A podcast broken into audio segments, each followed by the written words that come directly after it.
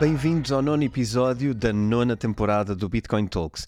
É verdade, o número hoje é 99 e vamos falar também de números. Vamos falar de uma coisa que, eh, nesta altura, é a, grande, é a grande expectativa relativamente às criptomoedas. Vamos falar do Bull Run porque afinal de contas toda a gente está a prever um bull run para 2024 por causa do halving que deverá acontecer um, em algures em abril do ano 2024. O halving, para quem não saiba, uh, na Bitcoin é um evento onde a capacidade de mineração da Bitcoin passa a produzir metade da quantidade de moedas e normalmente associado a isto é quando tem acontecido o grande momento de, de cotação mais alta, uh, as subidas loucas uh, do, dos preços preço de mercado da Bitcoin. E portanto, hoje o tema do episódio é este. Vamos falar de o que é que podemos esperar no próximo bull run, se vai ou não haver um bull run e se vai haver como é que ele vai ser. Vai ser igual aos outros ou vai ser diferente? Fica para ver o episódio até ao fim, porque vamos ter três momentos diferentes no episódio todos eles para reunir informação e permitir que te possa ajudar a tomar as melhores decisões possíveis. Entretanto, um minuto para falar da nossa comunidade Discord. Como sabes, se já segues o Bitcoin Talks, sabes que existe uma comunidade Discord onde estamos 24 horas uh, disponíveis numa comunidade de pessoas para falar sobre criptomoedas e sobre investimentos no geral. Portanto, é uma comunidade de literacia financeira. Esta comunidade serve também de apoio às pessoas que estão inseridas nos, nos meus cursos uh, sobre criptomoedas e, uh, enfim, é constituída por pessoas que estão ali para aprender e partilhar conhecimento. Uh, quem já seguiu os episódios também conhecerá o Rui Queiroz da comunidade do Discord, que é o nosso manager e é também quem fez comigo os episódios dos princípios sobre a nova ordem mundial, o livro do Ray Dalio. E uh, esta comunidade permite também uma outra coisa, que é acesso a uh, um conjunto de webinars uh, que nós organizamos e também outras atividades uh, exclusivas que organizamos para a comunidade do Discord. As pessoas que estão no Discord têm sempre acesso livre a todas estas atividades e normalmente lançamos uma atividade por mês, seja um Ask Me Anything, um webinar ao vivo onde me podem fazer as perguntas que quiserem, seja um jogo quiz, como fizemos este verão, no início do mês de agosto fizemos um quiz uh, com perguntas sobre criptomoedas e prémios no fim para quem tivesse a melhor cotação. Uh, mas organizamos também alguns webinars mais específicos sobre temas específicos. Já fizemos sobre gaming no metaverso, já fizemos sobre privacidade na internet e Web3 e vamos organizar, aproveito para anunciar desde já, vamos organizar agora no próximo mês de outubro o próximo webinar exclusivo para o nosso Discord é sobre o património e o nosso portfólio de investimentos. Tanto eu como o Rui vamos estar uh, durante uma hora a trocar uh, as ideias sobre o nosso portfólio pessoal, como é que organizamos os nossos investimentos, porque é que o fazemos daquela maneira e porque é que podemos ou não concordar e discordar sobre a forma como pensamos e decidimos os nossos investimentos. Para quem é do Discord já sabe, reserve, nós vamos anunciar a data no próximo uh, episódio, mas vai acontecer no mês de outubro. Um, e para quem não esteja na comunidade, já sabe que se pode inscrever até lá e vai passar a ter acesso a todas as nossas atividades, bem como a nossa comunidade no Discord. Uh, mas uh, enfim, para quem não se inscreva e não, não queira fazer parte do Discord, este webinar vai ter um custo de inscrição de 25 euros. Portanto, quem queira estar presente, envie um e-mail para bitcointalks.editoraself.pt. Eu vou repetir, bitcointalks.editoraself.pt e podem nos enviar um e-mail a dizer que querem se inscrever no Discord, apesar das instruções estarem aqui em baixo uh, na descrição do episódio, mas se precisarem de ajuda em alguma coisa é só enviarem um e-mail para nós. Uh, ou se apenas querem estar nesse webinar, porque ainda não veem valor no Discord, mas veem valor neste webinar em específico, então enviem-nos um e-mail a dizer eu quero ir ao webinar e nós vamos uh, responder-vos com a forma de inscrição para, que, uh, para garantir que até ao final de setembro todas as inscrições foram feitas. Isto vai acontecer por Zoom, nós vamos partilhar o link com todas estas pessoas e para o pessoal do Discord, isto vai ficar disponível na nossa plataforma schoolofself.pt. Bom, passando toda esta informação, vamos então àquilo que é o episódio de hoje. Afinal de contas, o que é isto do Bull Run? Para quem não conhece a expressão, Bull Run está relacionado com um, uma, uma atitude uh, de força no mercado, portanto, Bear and Bull, Uh, no mercado de ações isto já era uma expressão também usada, não é uma expressão das criptomoedas. Bear, uh, portanto, urso, é um mercado uh, que está bastante morto, sem vida, com uma tendência de baixa, desconfiança e desconforto. As pessoas não, não, não investem grandes quantias e isso não faz subir as cotações. Portanto, é um, é um sentimento psicológico. O bull é um sentimento de força, de energia e, e está associado a um mercado crescente, cheio de energia, cheio de novos investidores, cheio de notícias encorajadoras e, portanto, psicologicamente um mercado uh, convidativo ao investimento. Recuperando a nossa linha de conversa no início do episódio.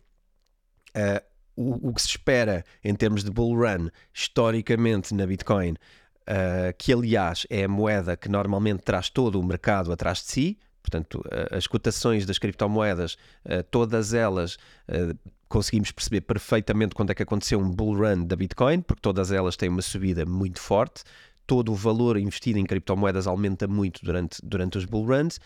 E o bull run, o grande despoltador do bull run, podem haver vários motivos e vamos falar deles, mas o mais forte de todos, desde 2009, historicamente, e portanto já estamos a falar de uh, 13 anos de história uh, da Bitcoin, uh, acontecem ciclicamente próximos da altura do halving. E eu digo próximos porque as pessoas dizem sempre que há o halving e há aqui um bull run. As coisas não são bem assim. Uh, e eu vou partilhar alguma informação também sobre o que é que é diferente. Mas na verdade há uma associação muito grande entre esta expectativa do bull run ehm, e, e, e, o que acontece em termos de halving tem uma consequência que neste momento é a informação mais forte e mais determinante para mudar preço uh, nas criptomoedas. Antes de avançar em concreto para causas do bull run, uh, como é que ele vai acontecer, e vamos simular três uh, situações, motivos para o bull run acontecer uh, tal como aconteceu das outras vezes, motivos para o bull run acontecer de forma diferente do que aconteceu nas outras vezes e motivos para não haver sequer um bull run no ano de 2024, tal como é esperado por toda a gente neste, neste mercado.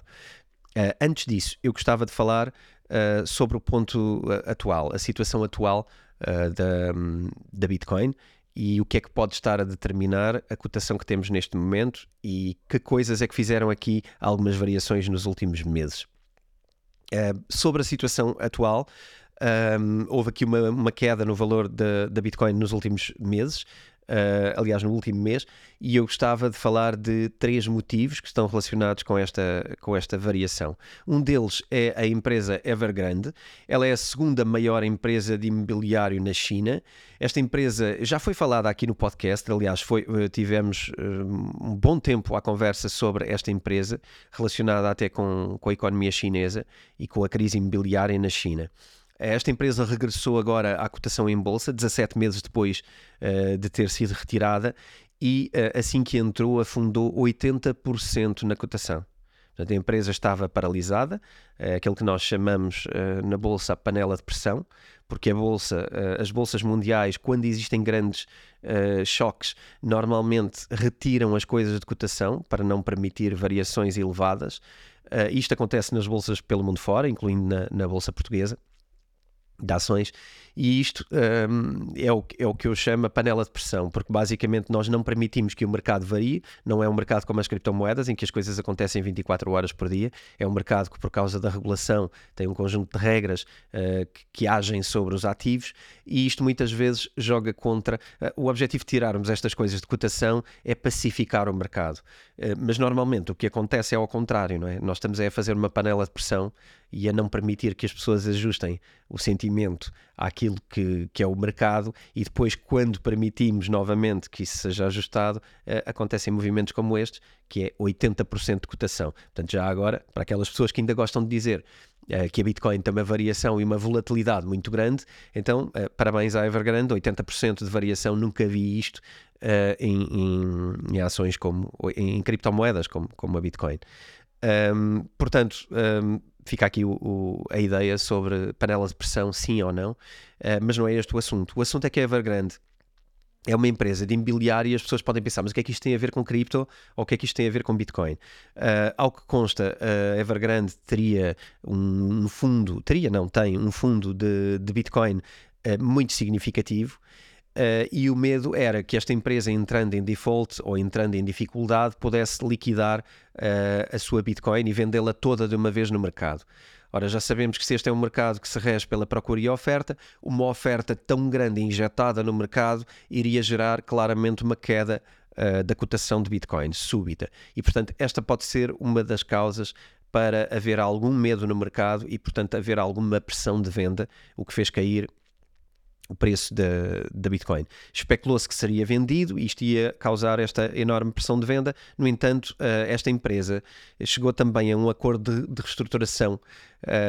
Acabou por, no, no filing de, de, de, falência, existe um lugar onde as empresas podem, podem alegar que estão em reestruturação e, portanto, podem se proteger dos seus credores. Aqui a dificuldade era Evergrande entrar em, em liquidação e em falência uh, todos os credores, toda a gente a quem a Evergrande deve dinheiro, irem pedir contas à Evergrande e era da maneira que ela terminava de vez.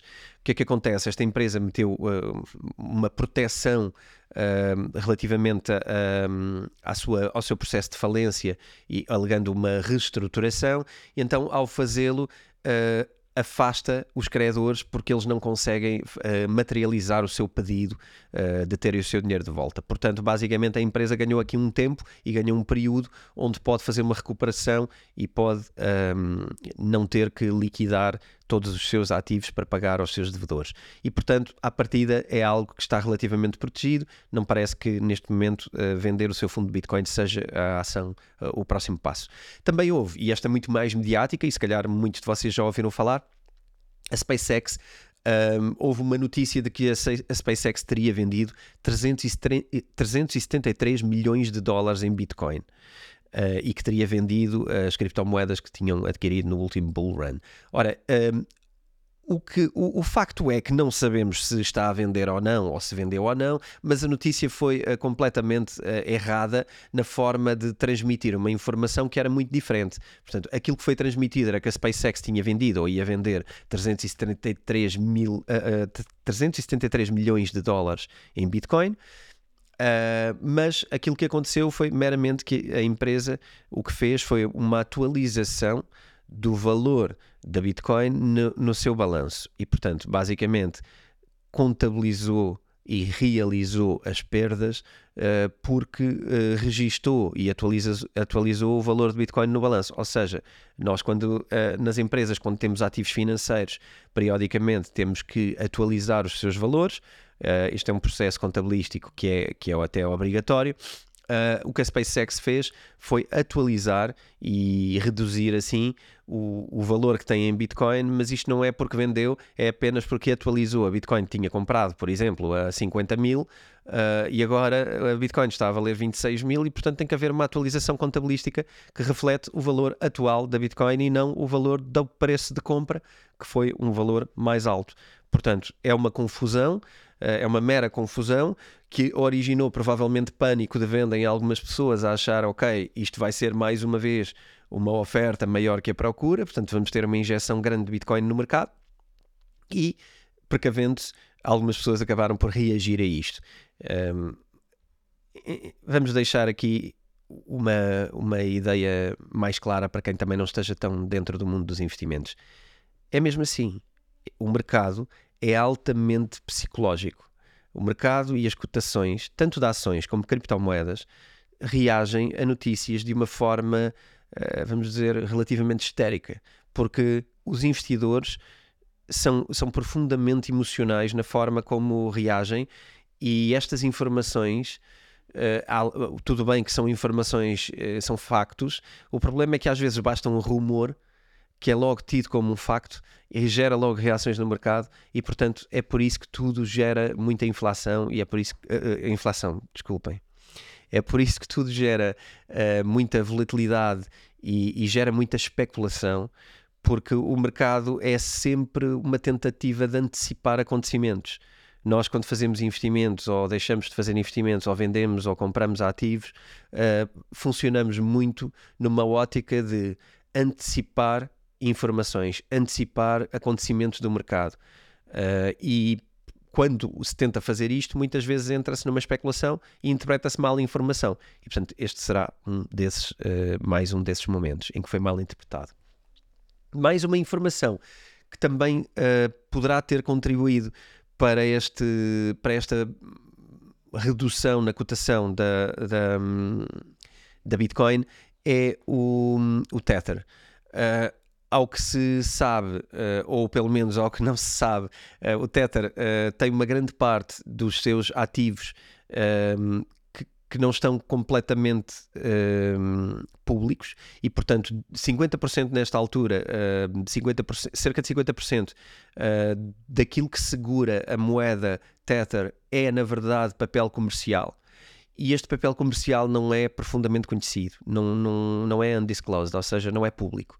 Uh, resultado, uma das suspeitas uh, de que faça parte destes 50% de papel comercial de Tether é uh, na verdade, dívida chinesa. A dívida chinesa está altamente, altamente fragilizada perante a empresa Evergrande que falámos há pouco. E, portanto, um colapso da Evergrande significaria, esta é a segunda maior empresa na, na Rússia, na, na Rússia na, na, China, sobre o mercado imobiliário, e um colapso desta empresa traria um colapso uh, também que afeta a dívida chinesa e que afeta a própria economia chinesa. Resultado, se Tether tivesse uma percentagem muito elevada uh, segurada por dívida comercial, isto poderia chegar o dia em que Tether, que é uma das moedas, umas criptomoedas mais importantes de todo o ecossistema de, de das criptomoedas, uh, é uma stablecoin que tem um valor enorme no mercado é um grande estabilizador de preços do mercado e eu já falei várias vezes sobre Tether, aliás já fizemos episódios dedicados a esta criptomoeda. O colapso de Tether pode ser um motivo de colapso, uh, não, não de fim das criptomoedas, como é óbvio, e nunca de fim da, Bitcoin, mas de termos um período, uma travessia, não é? uma idade do gelo sobre uh, sobre as criptomoedas. Aliás, existe um episódio nosso que é a Idade do Gelo, um episódio mais para trás, e estas coisas são faladas nesse episódio. Uh, esse receio também uh, sobre a possível dificuldade que Tether poderia ter. Uh, também afetaria a queda da Bitcoin e também poderá ter sido um dos motivos de queda nestes dias. Uh, a verdade é que esta, esta queda tem sido corrigida e, portanto, já não é propriamente a ordem do dia, mas isto para explicar quais são as coisas que hoje estão a afetar a cotação de, de criptomoedas. Também uh, uma das coisas que é a ordem do dia é um, o filing da, da, da BlackRock para, para fazer um ETF spot, ou seja, um ETF onde verdadeiramente as pessoas têm que, eh, esse ETF tem que comprar verdadeiramente criptomoedas, e isto é uma notícia muito positiva, e portanto, uma coisa engraçada e que também não é uma notícia real, mas que foi especulada, é que uh, uma carteira misteriosa que ninguém sabia ainda de quem, a quem pertencia seria da BlackRock, e essa carteira uh, era da BlackRock porque já estava a comprar uh, Bitcoin para depois negociar no seu ETF, porque basicamente ao lançar o ETF, BlackRock tem que ter Bitcoin para suportar a emissão de um ETF, de um ativo financeiro baseado em Bitcoin e que é baseado em Bitcoin real, uh, e dizia-se que BlackRock uh, tinha aquela carteira e que já estavam a antecipar a aprovação do seu ETF e que, portanto, já estavam a comprar fundos para a carteira. Não estamos a falar de um valor pequeno, estamos a falar de uma carteira que está a acumular 3 bilhões de dólares em Bitcoin, portanto, neste momento é uma das grandes carteiras de criptomoedas, e neste caso de Bitcoin. Uh, acabou por se descobrir através da Arkham Intelligence que esta carteira não é da BlackRock, mas sim da Robinhood, que também quem ouve Bitcoin Talks já sabe há muito tempo quem é Robinhood. É um, um exchange um, que permite uh, fazer compras não, só de criptomoedas, mas também uh, especialmente de ações. Aliás, quando falámos do, do Robinhood, foi especialmente sobre ações por causa do, do acontecimento da Wall Street Bets. Portanto, é recuarem para trás se quiserem, até à temporada 3 ou 4. Uh, tem que ver com mais detalhe, que eu já não me recordo tão bem. Uh, mas nessa altura falámos muito da Robinhood. A Robinhood tornou-se agora, com esta carteira uh, de 3 bilhões de dólares em Bitcoin, tornou-se o terceiro maior exchange com fundos em Bitcoin depois do Binance e do Bitfinex. E portanto, isto uh, parecia uma notícia de um género, torna-se uma notícia de outro género. BlackRock não será a única a compor uma grande carteira de criptomoedas. Há outros players no mercado que estão a antecipar movimentos futuros. Um, Saylor, Michael Saylor, grande um, Bitcoin Maximalist continua a comprar uh, criptomoedas e, portanto, isto é mais um dos dados do mercado que leva uma confiança para cima da mesa. Eu acho que todas estas notícias de solidez trazem alguma confiança. Um, facto engraçado, já agora, Donald Trump, normalmente falado por outros motivos, uh, hoje vamos falar da associação dele aqui rapidamente a Ethereum e a NFTs. Um, e foi confirmado que o presidente do o ex-presidente Donald Trump tem uma carteira uh, de cerca de 2,8 milhões de dólares em Ethereum. Um, e também já será público, eu creio que já mencionei também aqui no episódio anterior, que Donald Trump também decidiu investir em NFTs uh, até aqui em, em, a par da sua candidatura, uh, recandidatura à presidência dos Estados Unidos. E, portanto, aqui a venda dos seus NFTs terá resultado uh, num valor de mais de 4 milhões em vendas uh, e, portanto, totaliza um, do lado de Donald Trump algo em ativos uh, nas criptomoedas a rondar os 7 milhões, o que é pouco considerando a sua fortuna, mas não deixa de ser um valor interessante para um presidente dos Estados Unidos. Um, e isto também não deixa de ser interessante para alguém que declarou no passado publicamente uh, ter um sentimento de desdém e, e ser contra as criptomoedas, uh, ter agora Bitcoin e Ethereum no valor de 7 milhões uh, de dólares, parece-me revelar aquilo que é comum nas criptomoedas, que já agora é Bitcoin não presta, é a frase que as pessoas dizem enquanto não percebem nada do assunto e depois de aprenderem alguma coisa e se tornarem pessoas um bocadinho mais informadas, acabam se calhar até por investir em criptomoedas. Enfim, fica mais um dos uh, convertidos, aparentemente, ao mundo das criptomoedas. Então, vamos àquilo que nos motivou vamos falar sobre, neste caso, motivos para haver um bull run.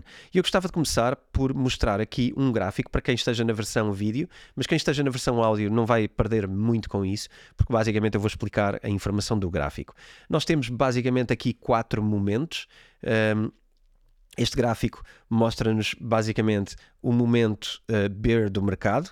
Aqui uh, no gráfico está mostrado a, vermelho e nós tivemos uh, sempre a caminho do, do, do halving.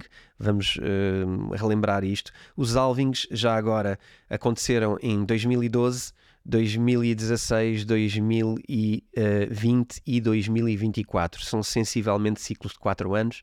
Uh, mas não tem necessariamente a ver com ser 4 anos, mas normalmente acontecem no, num período de 4 anos. Ora bem, estes ciclos uh, tiveram comportamentos parecidos no passado, embora as cotações sejam diferentes, estamos a falar de coisas que uh, vieram de centenas de dólares e que no último ciclo estamos a falar de 50, 60 mil dólares a cotação eh, que a Bitcoin atingiu, mas na verdade, em termos de gráfico e proporção de evolução ao longo do tempo, existem comportamentos parecidos. E aquilo que é importante hoje avaliarmos é o que é que aconteceu nos anos anteriores e o que acontece nos anos seguintes, para que possamos perceber se estamos ou não a caminho de um bull run por causa deste halving. Então, os anos que se comparam, neste momento estamos no ano 2023 que é o ano exatamente anterior ao halving, não é? A, 24. E normalmente, se olharmos para esta coluna, que no passado tem os anos de uh, 2000 e, uh, 2012, 2015, 2019 e 2023, um, existem, os comportamentos não são sempre iguais, mas normalmente neste processo o ano começa com um valor mais baixo do que o, do que o valor em que acaba. E isto é mais ou menos comum nos outros ciclos. Uh, e também não são anos onde, uh, onde vejamos um, um, um, decréscimo de valor. Vemos variações, mas há muita lateralização. No caso de 2009 foi diferente, uh, no caso de 2019 foi diferente, e eu acredito que aqui um, possa haver outros, outros, outros, outros fatores de influência no mercado. Mas um, a verdade é que neste ano normalmente vemos uma tendência de subida com alguma lateralização. Uh, uma subida ligeira, onde, onde começamos o ano num valor, andamos um bocadinho para cima e para baixo, uh, há ali alguns picos, algumas tentativas de arranque, mas não é ali que acontece a grande valorização. Se olharmos para este gráfico, uh, vemos que dois, no, no ano do halving a curva já é claramente positiva, ou seja, em nenhum ano de halving destes que estamos aqui a analisar, em nenhum ano uh, a cotação começou uh, mais alta do que acabou. Ou seja, nesse período do ano, a cotação acabou sempre mais alta do que no início. Embora tenhamos aqui no ano 2020 uma queda no, no início, e acredito que uh, não vamos esquecer, o ano 2020 foi um ano uh, de, da pandemia e, portanto, de, de, toda uma alteração económica a nível mundial uh, e que, portanto, existirão certamente aqui Uh, comportamentos que têm a ver com isso. Mas, uh, mas mesmo nesse ano, a cotação terminou bastante mais alta do que começou, aliás, se calhar quase no dobro, e portanto, uh, no ano do halving, tivemos comportamentos de, de, subida sempre. Um, eu não vou ainda desvendar sobre o ano a seguir ao halving, porque acho que isso uh, vamos falar um bocadinho mais à frente, mas uh, trazia para aqui este conceito de, de second bull run, uh, onde, onde o comportamento ainda consegue ser mais encorajador no ano a seguir do que o ano anterior. Então, o que é que concluímos aqui? Temos quatro fases Uh, em termos do, do halving, e eu vou descrever rapidamente o que é que é cada uma destas, destas fases. A primeira fase que poderíamos uh, considerar é uma fase de acumulação, e nesta fase será a fase que estamos atualmente. Uh, atualmente estamos eh, depois de acontecerem alguns eventos que criaram desconfiança relativamente uh, às criptomoedas, que criaram grandes quedas no mercado. Estou a falar de FTX, estou a falar de Luna, uh, portanto, estamos a falar de todo este, este sentimento de desconfiança e de algumas empresas que criaram movimentos para baixo. tudo isto uh, à partida pode assumir a ideia de que o pior já terá passado, uh, o pior já passou, a menos que, enfim, tenhamos alguma outra surpresa podemos considerar que já houve aqui alguns momentos baixos em relação a criptomoedas. Normalmente os preços aqui encontram-se com poucas variações, podemos observar esta lateralização que eu estava a falar e existe pouco volume e pouca liquidez.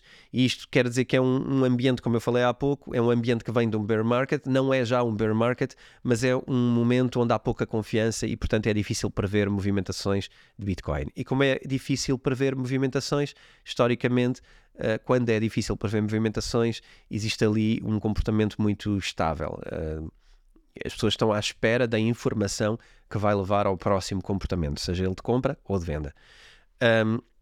a fase 2 é uma fase de início do bull run.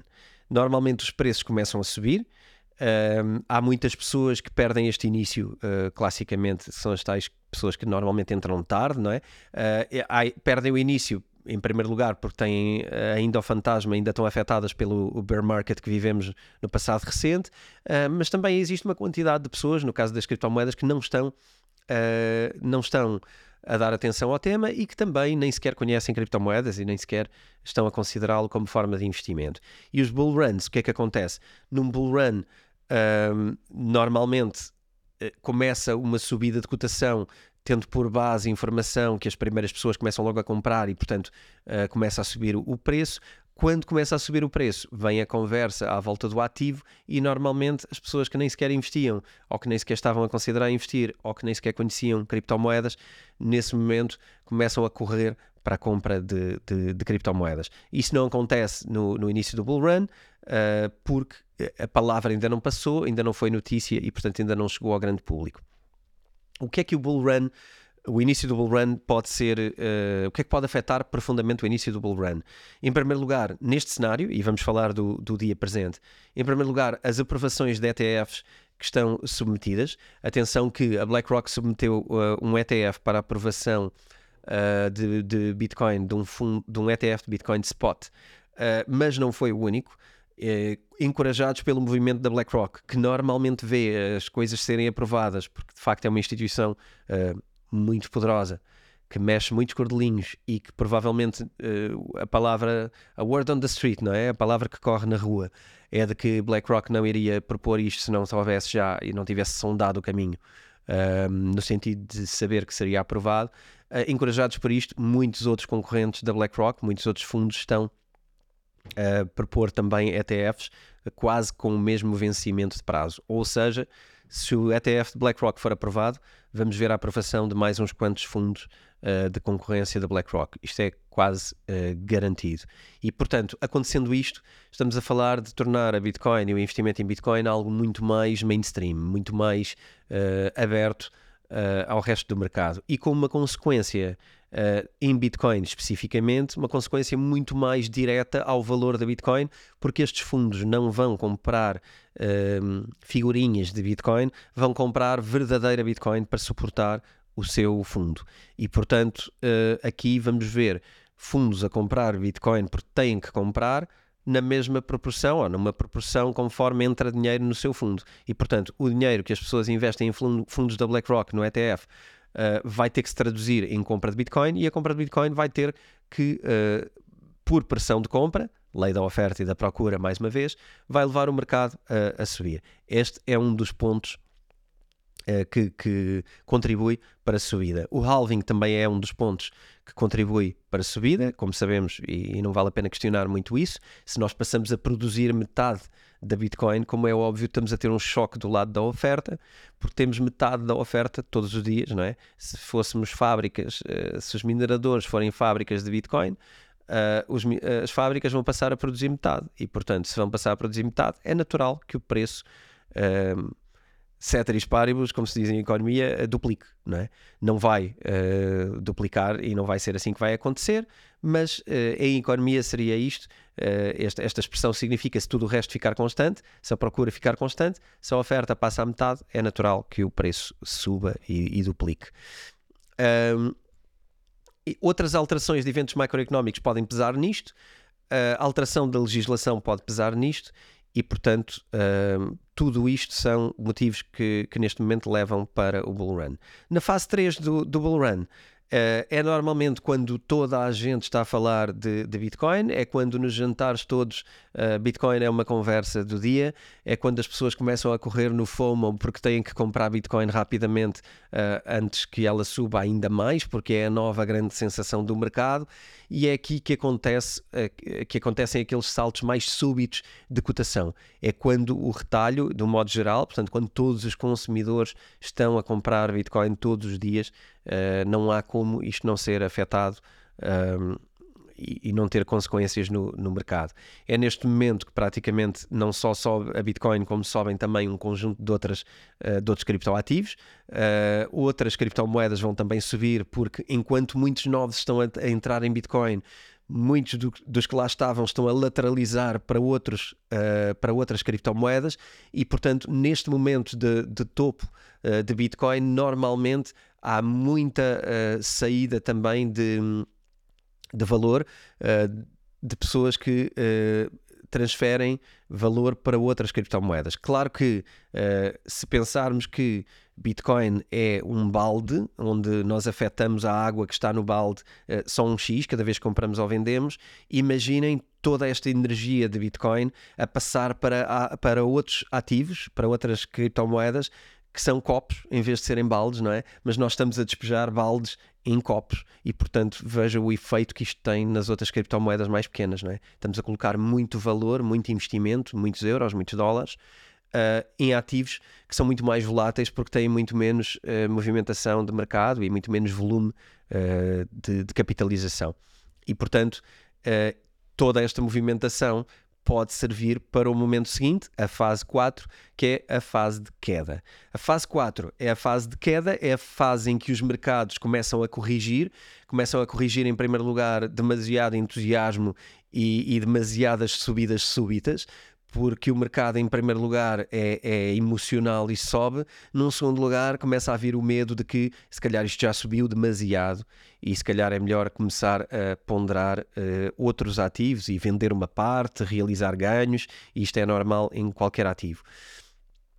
Uh, neste momento há também a possibilidade, e muitas vezes uh, a palavra que começa a correr na rua é não, mas vamos entrar num super ciclo e vamos entrar ainda num all-time high muito maior uh, e portanto isto ainda vai para cima. Normalmente estas coisas já acontecem no momento de queda, que é também quando os mídias começam, de um modo geral, a falar sobre as grandes subidas da Bitcoin. Então, posto isto, e analisados os ciclos, vamos lá ver aqui alguns motivos presentes para entrarmos um, num bull run tal como os outros. Um, vamos considerar aqui um, as hipóteses e aquilo que influencia para haver um bull run. Em primeiro lugar, já falamos do mais importante, haver o halving.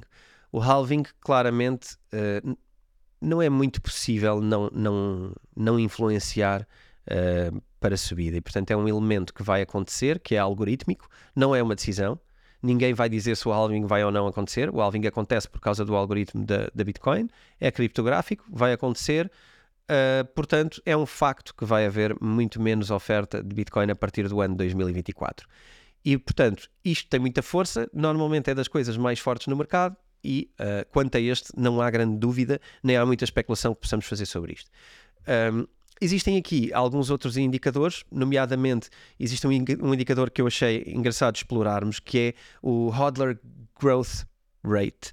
Uh, que basicamente tem a ver com as pessoas que seguram e que guardam Bitcoin por prazos uh, maiores Uh, normalmente as pessoas qualificam para isto a partir do momento que têm, durante seis meses não mexem na, na, sua Bitcoin e está parada. E isto vê-se através de análise nas, nas carteiras da blockchain, isto é visível.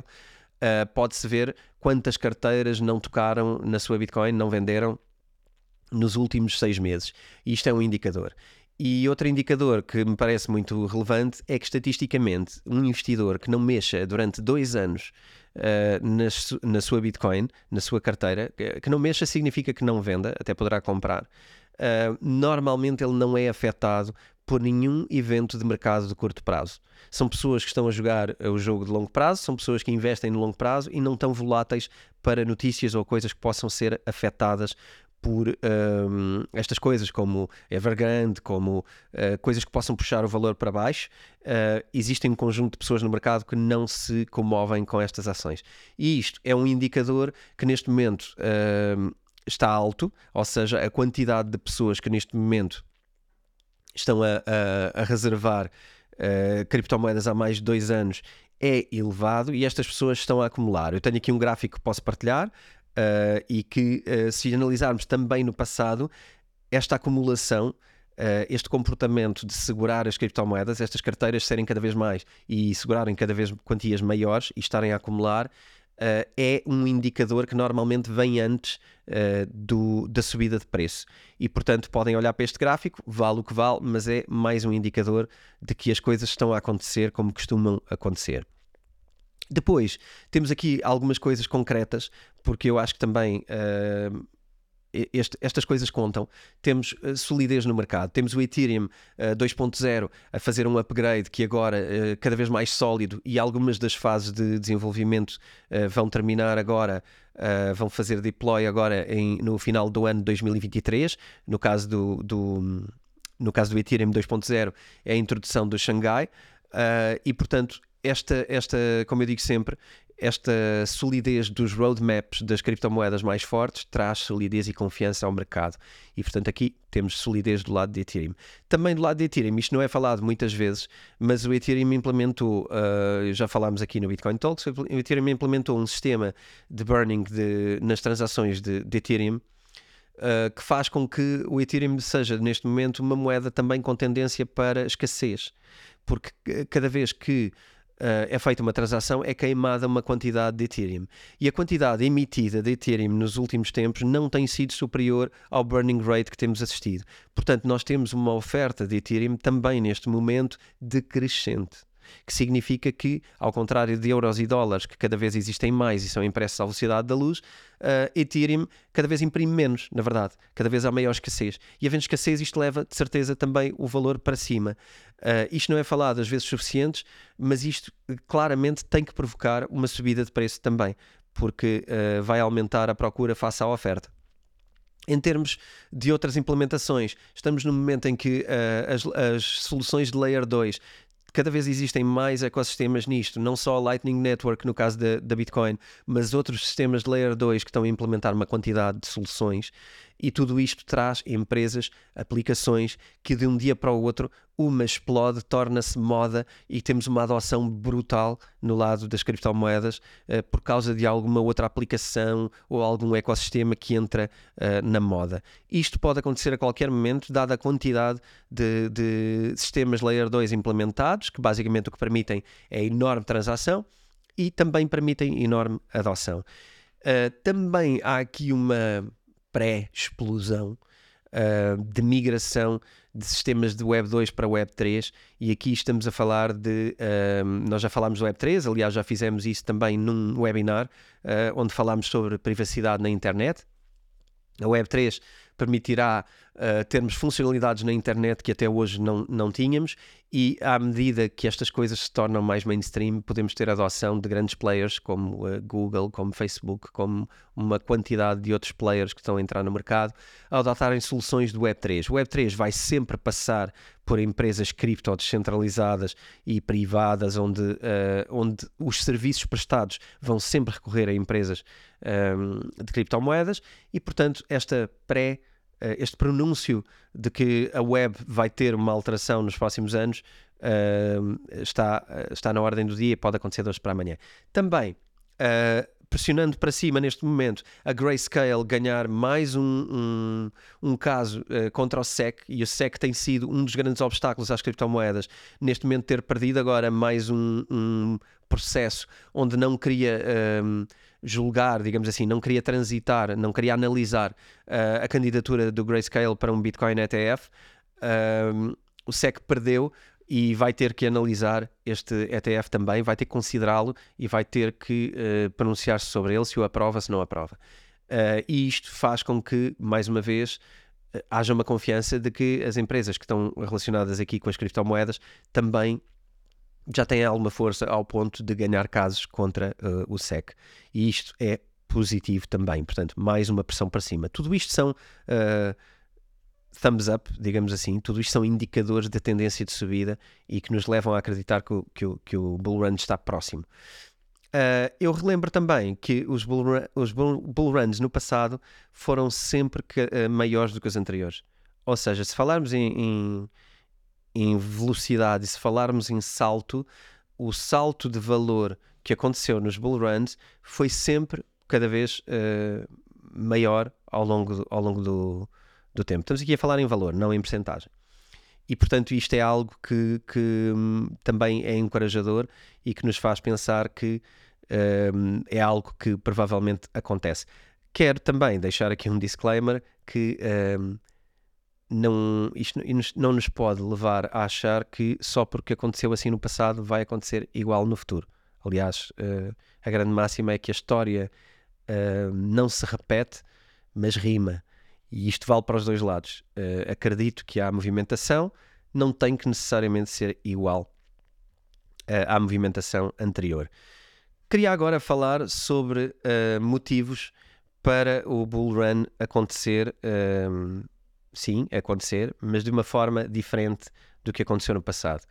E, um, e aqui existem, existem alguns indicadores que me fazem crer que, inclusivamente, nós temos interpretado um, não muito bem esta ideia de que o halving coincide com a bull run.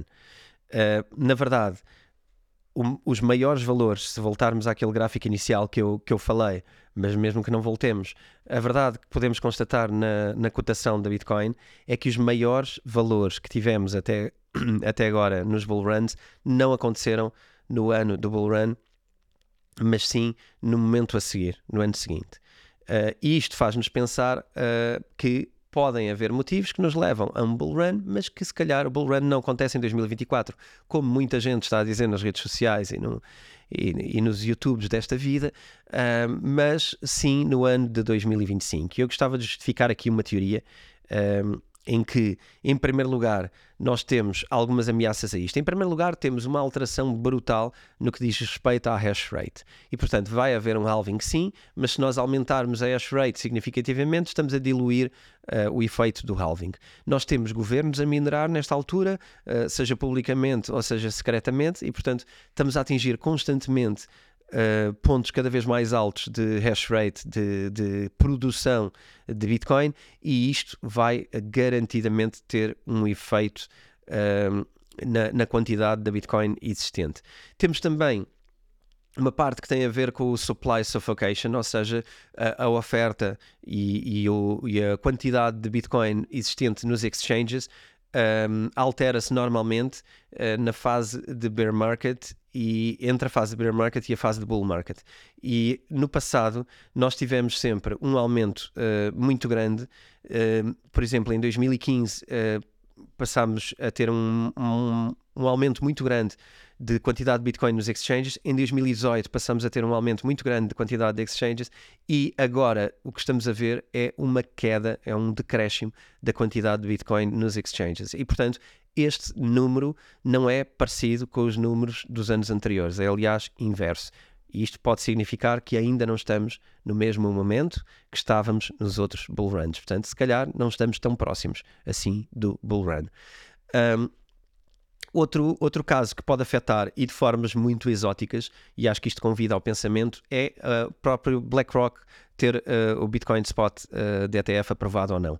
Isto pode um, atrasar ou acelerar o bull run, porque um, nós não conseguimos muito bem prever a quantidade um, e o efeito deste, deste ETF. Na verdade, este ETF pode trazer uh, tril trilhões de dólares. Estamos a falar de o maior uh, hedge fund do mundo estamos a falar de, de uma injeção uh, de dinheiro em, num ETF de Bitcoin que é totalmente imprevisível. E, e o que pode acontecer aqui é: há dois, há dois indicadores aqui. Um é quanto mais cedo ou quanto mais tarde vai ser aprovado este ETF da BlackRock, porque se ele for aprovado mais cedo, podemos ver uma subida mais cedo.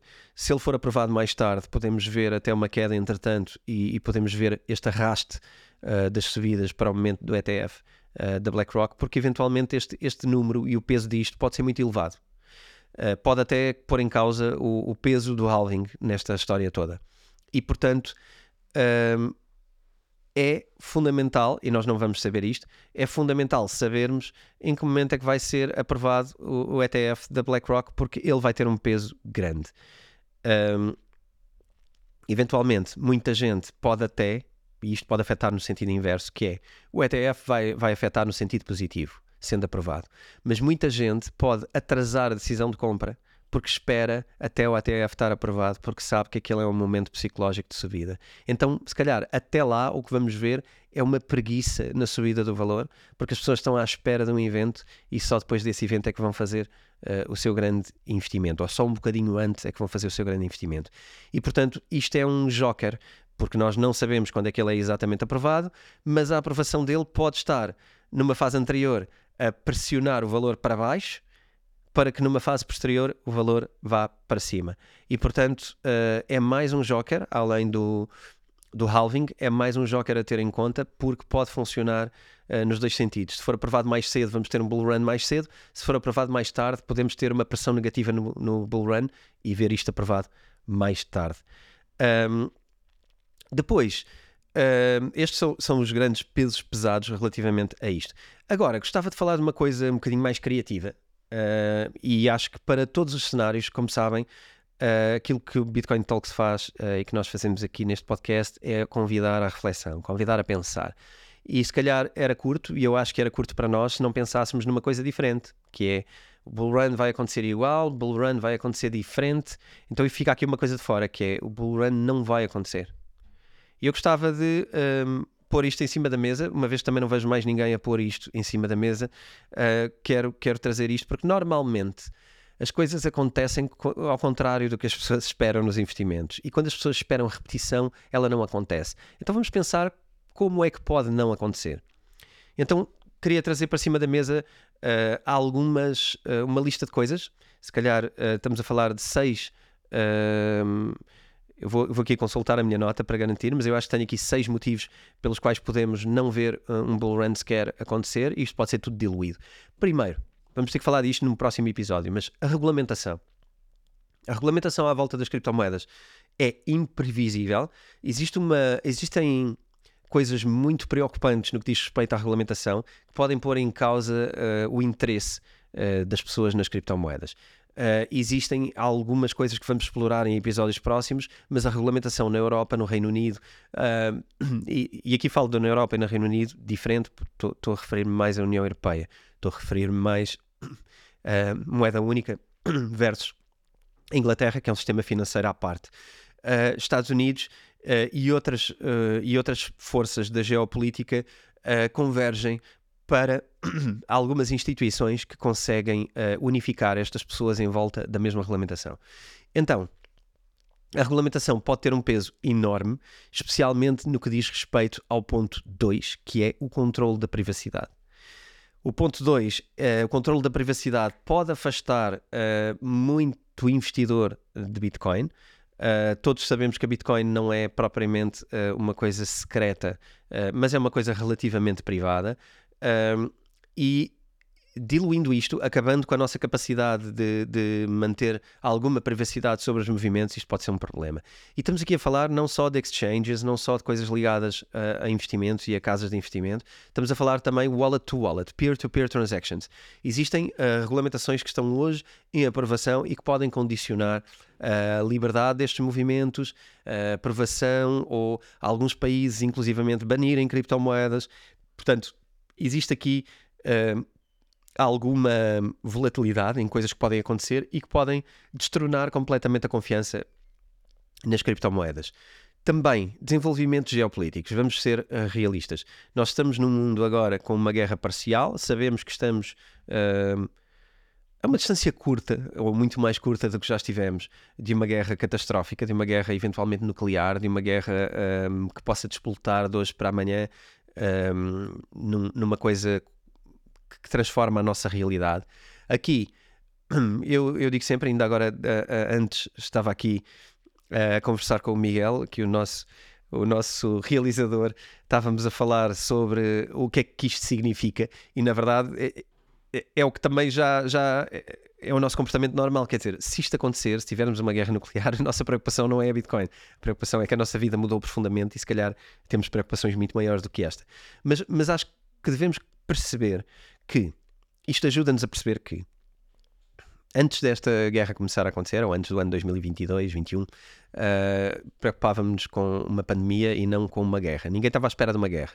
Uh, entrando uma guerra entre duas potências nucleares, que ainda não é bem o caso, mas, mas é mais ou menos o caso, não é? Porque temos a Europa muito envolvida e temos os Estados Unidos muito envolvidos nesta guerra. Uh, se calhar ninguém esperava que pudesse haver uma guerra com este envolvimento e, tão, e nas fronteiras da Europa em 2021, assim como se calhar em 2018 também ninguém esperava uma pandemia, e portanto a, nossa realidade aumenta à medida que consideramos coisas. E eu, uh, muito também convidado pelos autores que leio e pelos livros que leio e pelos pensadores que sigo, uh, convidado a pensar que nada na história é permanente e que nós viemos de uma história muito, muito estável no início dos anos 2000 e, no, e nos anos 90, uh, devemos perceber que é provável que o futuro não seja tão parecido assim com, com o passado, com o passado recente. Uh, e portanto podemos entrar aqui numa situação de um mundo muito mais instável do que estável.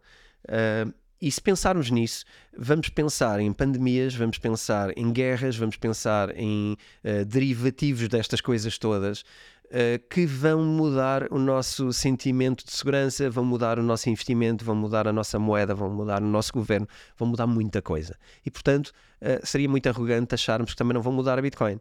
Portanto, quando eu falo aqui de desenvolvimentos geopolíticos, o que é que eu quero dizer? O mundo está a mudar muito mais nos últimos 4, 5 anos do que mudou nos últimos 30. E vamos considerar isto como uma realidade. Portanto, vamos olhar para isto como uma possibilidade.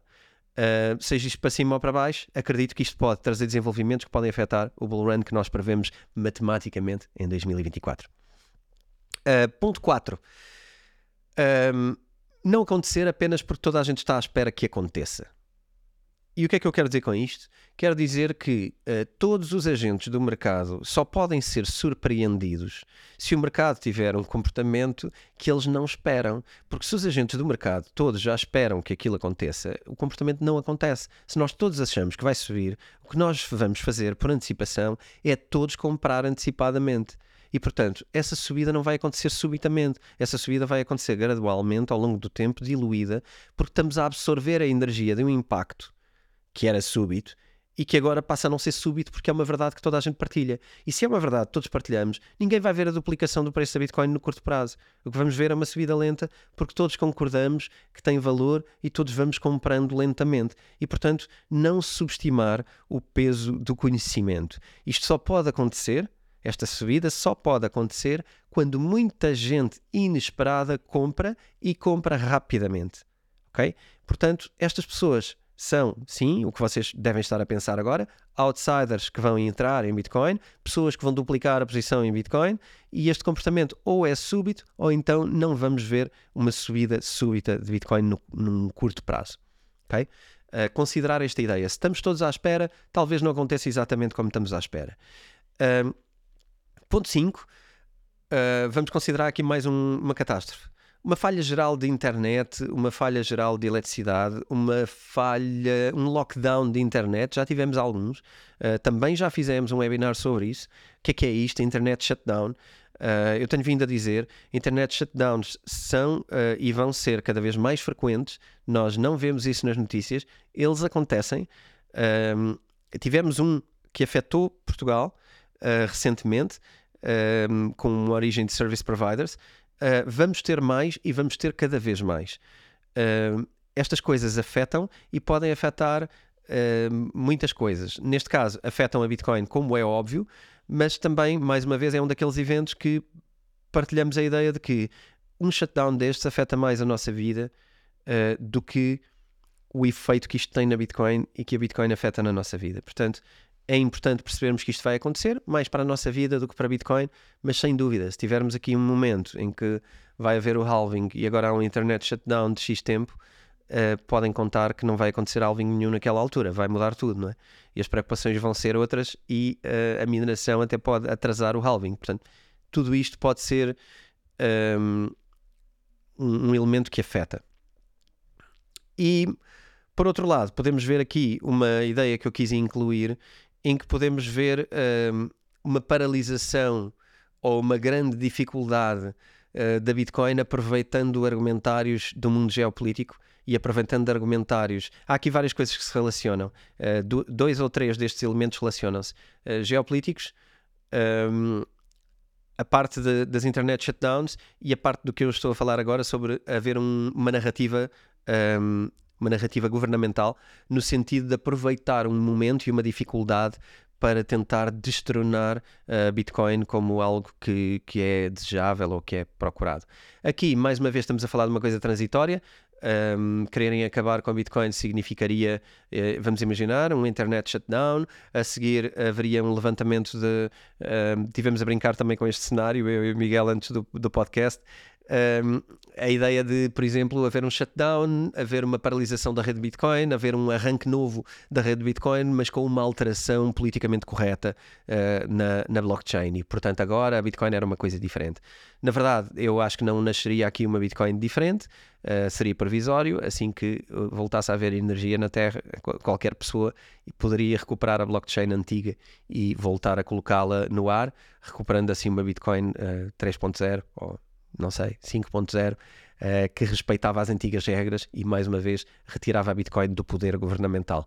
Portanto, o que é que pode acontecer aqui? Pode haver alguma movimentação onde, de repente, alguém pode conseguir controle sobre a Bitcoin, uh, mas acredito que também isso seja temporário uh, e que também um, rapidamente recuperaríamos a herança que a Bitcoin deixava, porque existem inúmeras blockchains registradas no mundo, não é?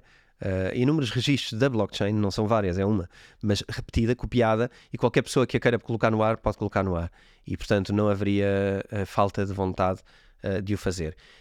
Um, e este será eventualmente um cenário mais distópico e mais diferente, mas que também não, não quis deixar de incluir aqui como um atraso para aquilo que nós prevemos nos próximos anos que prevê, parece-me, muitos cenários catastróficos e que uh, também traz soluções para eles e que nem isso seria, nem isso seria definitivo uh, no sentido de, de, de, complicar profundamente e apenas afetar a história da Bitcoin.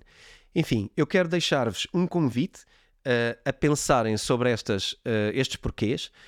Um, acabo por regressar aqui ao meu ponto anterior para não deixar também no ar o que é que pode ser o mais provável. Eh, eu não sinto que tenha que fazer uma aposta neste casino de vai ou não haver um halving e quando é que vai haver, mas eu sinto que, tendencialmente, olhando para toda esta informação, parece-me uh, que existem aqui alguns jokers, como eu falei ao longo do tempo, mas parece-me que vamos atingir uh, uma materialização maior de valor mais tarde do que aquilo que a maioria das pessoas está a prever uh, quando está a falar do, do Bull Run e do próximo halving. Fica um convite para que cada um de vocês faça a vossa reflexão, considerem estes argumentos, considerem os vossos. Já agora, comentem com os vossos argumentos Enviem-nos e-mails, façam o que entenderem, mas nós queremos saber o que é que vocês pensam sobre o próximo halving. Portanto, enviem-nos e-mail para bitcointalks.editoraself.pt criem uma discussão no nosso canal de YouTube, nos comentários, sobre porque é que acham que vai ser mais cedo, porque é que acham que vai ser mais tarde, o que é que estão a fazer e a preparar para o vosso próximo halving e para o vosso próximo investimento. Já sabem, Uh, se puderem, agradecia. Se acham que este podcast traz valor, subscrevam o podcast, seja no Spotify, seja no Apple Podcast. Isso vai nos ajudar muito a chegar a mais pessoas. Uh, façam um rating no nosso podcast. Subscrevam o nosso canal de YouTube, façam também um rating, enfim, mimem aqui a nossa casa, porque nós estamos aqui para entregar valor e queremos entregar valor a mais pessoas, queremos chegar a mais pessoas com esta mensagem. Achamos que tudo isto é literacia financeira e informação e, portanto, estamos aqui para ajudar no que for preciso. Enviem-nos os comentários, enviem-nos também temas que gostavam de ver discutidos. Já sabem, a porta está aberta. Este, quando eu digo enviem-nos coisas, é precisamente para podermos interagir convosco, convosco e se calhar até ir mais direto àquilo que vocês procuram de informação para o Bitcoin Talks. Do meu lado é tudo. Obrigado por estarem aqui durante este episódio e por estarem até ao fim. Mais uma vez, vemo-nos na semana que vem. Até à próxima.